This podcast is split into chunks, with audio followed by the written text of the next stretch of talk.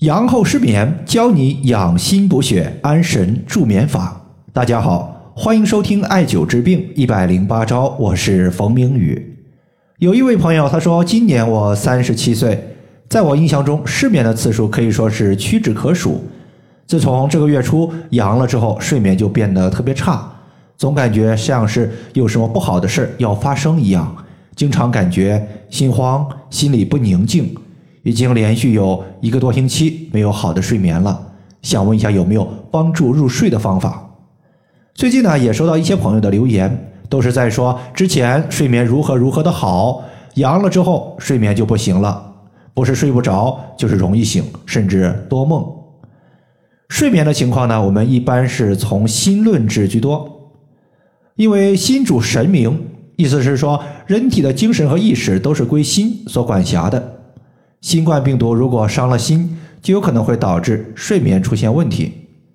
比如，除了睡不着之外，一些朋友所伴随的心胸憋闷、气短、心律不齐、房颤等一系列的心脏病症。今天我们要分享的一组穴位，主要就是针对心血不足所导致的失眠情况，效果是非常理想的。在这里呢，这四个穴位包括心腧穴、内关穴。公孙穴以及足三里穴这四个穴位呢，我们一共是分成三组，和大家依次的来聊一聊。第一组呢，咱们要说的是心腧穴，主要解决的是心脏的不舒服。那么心脏的不舒服，包括心慌、胸闷、心悸等等，它都可以理解为心脏的阴阳失调。阴指的是心阴，也就是心脏的血。阳指的是心阳，也就是心脏跳动的那个动力。而心腧穴呢，它其实是一个既补心阳又补心阴的穴位。首先，心腧穴位于人体的背部，我们经常说背部为阳，腹部为阴。背部为阳面，那么阳面的穴位自然呢，它就有一定的调补阳气的作用。那么心腧穴对应的是心脏，自然调补心阳。其次呢。新的阳气，它可以推动血液的运行，血液运行到各个脏器，脏器得到了气血的滋养，脏器的功能得到了提升。那么反过来呢？这些脏器它能够促进气以及血的产生。最后呢，就是心腧穴呀，它还是一个治疗脑供血不足的特效穴位。我记得有一次啊，一个四川甘孜藏族自治州的学员，他的舅舅呢就出现了一个头晕、眩晕、头痛的问题。后来呢，去医院一检查，结果是脑供血不足。这学员呢就和我留言问这个情况该怎么办。当时呢，我一共给了他两个建议。第一个就是脑后刮痧，从脑后一直刮到我们的大椎穴附近。另外呢，就是针对百会穴、心腧穴、风池穴、气海穴，再加上一个足三里穴进行艾灸。到目前为止呢，经过了一个多月的。艾灸，现在脑供血不足所导致的眩晕情况已经彻底消失不见了。那么心腧穴呢？它是在人体背部第五胸椎棘突下旁开一点五寸的地方。第二个咱们要说的穴位呢，就是内关穴和公孙穴。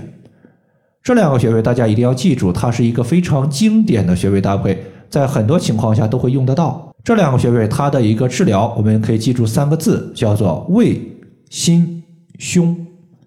也就是胃不舒服、心脏不舒服和胸部不舒服，首选内关穴和公孙穴。内关穴属于心包经的络穴，而心包带心受过，外界的邪气侵袭心脏，势必先侵袭心包。反过来，调治心脏也往往是先调心包。所以，艾灸内关穴它有养心安神、助眠的效果。那么在这里呢，它和神门穴的作用非常的类似。内关穴呢，在手腕横纹往上两条大筋之间。第二个穴位叫做公孙穴，属于是足太阴脾经的络穴，连接于胃，是一个脾胃双调的穴位。而脾胃乃是后天之本，气血生化之源。无论是心血、肝血，还是哪个脏器的血，它其实都是由脾胃运化食物之后所形成的。所以艾灸公孙穴，它可以补脾益胃，调补气血。这个穴位呢是在足部第一趾骨基底部的前下方，其实呢，就是在大拇指后方有一块高骨，高骨的后方这块区域，我们可以直接艾灸，它就是在这块地方。最后一个穴位呢，叫做足三里穴。足三里穴它是一个强壮身体、增加免疫力的穴位。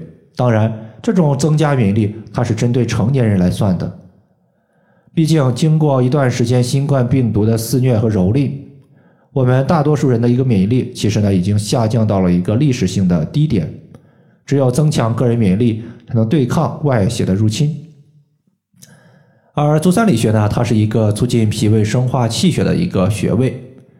上述的四个穴位相互搭配呢。你像心腧穴，它可以补心阳；而足三里穴这些穴位，它可以滋养心阴和气血。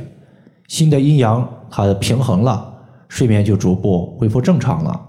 足三里穴呢，当我们屈膝九十度的时候，先找到膝盖骨，膝盖骨的外侧有一个凹陷，从这个凹陷往下量三寸，就是足三里穴的所在。以上的话就是我们今天针对新冠之后出现的一个失眠以及心脏的各类不舒服。它的调治方法就和大家分享这么多。如果大家还有所不明白的，可以关注我的公众账号“冯明宇艾灸”，姓冯的冯，名字的名，下雨的雨。感谢大家的收听，我们下期节目再见。